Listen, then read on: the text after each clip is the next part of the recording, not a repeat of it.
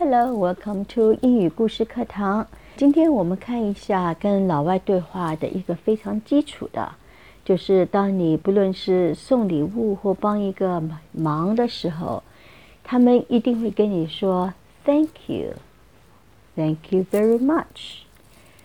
那你怎么回答呢？在中文，人家跟我们说谢谢，我们可以说不谢，不客气，哪里？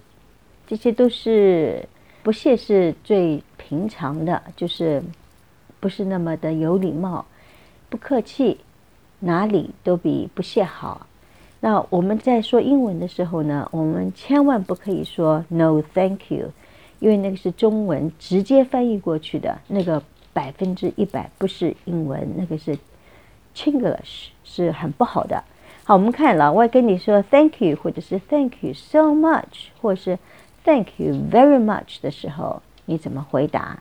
一个呢就是 You are welcome，一个是 Not at all，另外一个选择是 My pleasure。OK，再来说一次，You are welcome。Not at all。My pleasure。再来一次。 You are welcome. Not at all.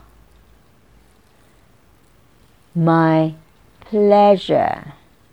啊，我们看 pleasure 这个字呢，e a 在这边读的是短音，哎，pleasure。Not at all.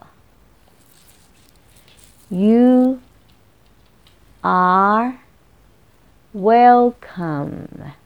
R 在这边呢发的是长音，嘴巴张大一点。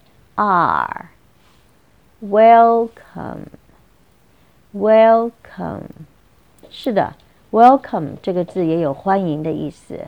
Welcome 高音在第一段。好，呃，这个三个当中任何一个都非常的有礼貌，也很客气，也注意到了礼节。也是啊，非常正确的。你三个当中选一个就可以了。好，我们再来一次。You are welcome. Not at all. My pleasure. OK，再来一次。You read after me. You are welcome. Not at all.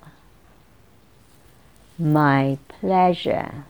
Okay, remember, practice makes perfect. Look forward to seeing you tomorrow in 英语故事课堂。Ciao.